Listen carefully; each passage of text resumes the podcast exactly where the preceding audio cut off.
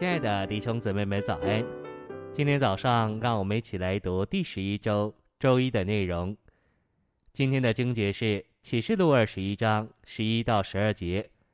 城的光辉如同极贵的宝石，好像碧玉，明如水晶，有高大的墙。十八节，墙是用碧玉造的，城是纯金的，如同明镜的玻璃。四章三节，那位作者的显出来的样子好像碧玉。晨星未央，神在宝座上显出来的样子好像碧玉，而新耶路撒冷高大的墙全是碧玉造的。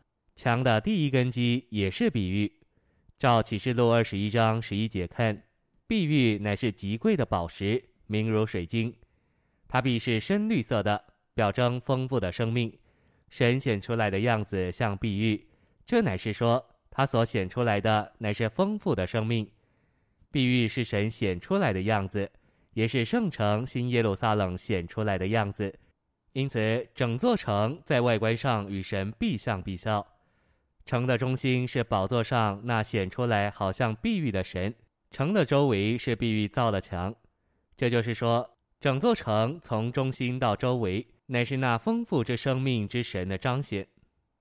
信息选读：启示录二十一章十二节告诉我们，墙是高大的，为着分别归神并保护神的权益。墙高一百四十四肘，一肘约有十八寸。所以墙高约有二百一十六尺。启示录也告诉我们，墙长一万两千斯泰迪亚，一斯泰迪昂，斯泰迪亚的单数是约六百尺，所以墙长约一千三百六十四里。这大约是美国从加州洛杉矶到德州达拉斯的距离。新耶路撒冷的城墙至少比中国的长城高七倍。启示录中高大的城墙是用碧玉造的。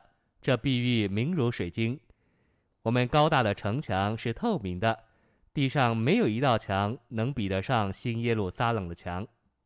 新耶路撒冷的城墙有七种函式，城墙函式变化、建造、神的形象、神的彰显、耶稣的见证、分别和保护。墙总是把一个特定的空间从别的空间分别出来，墙也保护墙内的东西。脱离各种消极、邪恶的事物。墙的根基有十二使徒的名字，每一位使徒由一块宝石来表征。彼得的意思就是石头，石头是神所造的，不是变化成的。但一切的宝石都是经过变化的物体。彼得原来是一块石头，但至终他成了碧玉，成了新耶路撒冷的第一根基。墙本身是碧玉。墙的第一根基也是碧玉。彼得原来不过是一块石头，但在新耶路撒冷里，它是一块碧玉，是墙的第一根基。这还是变化。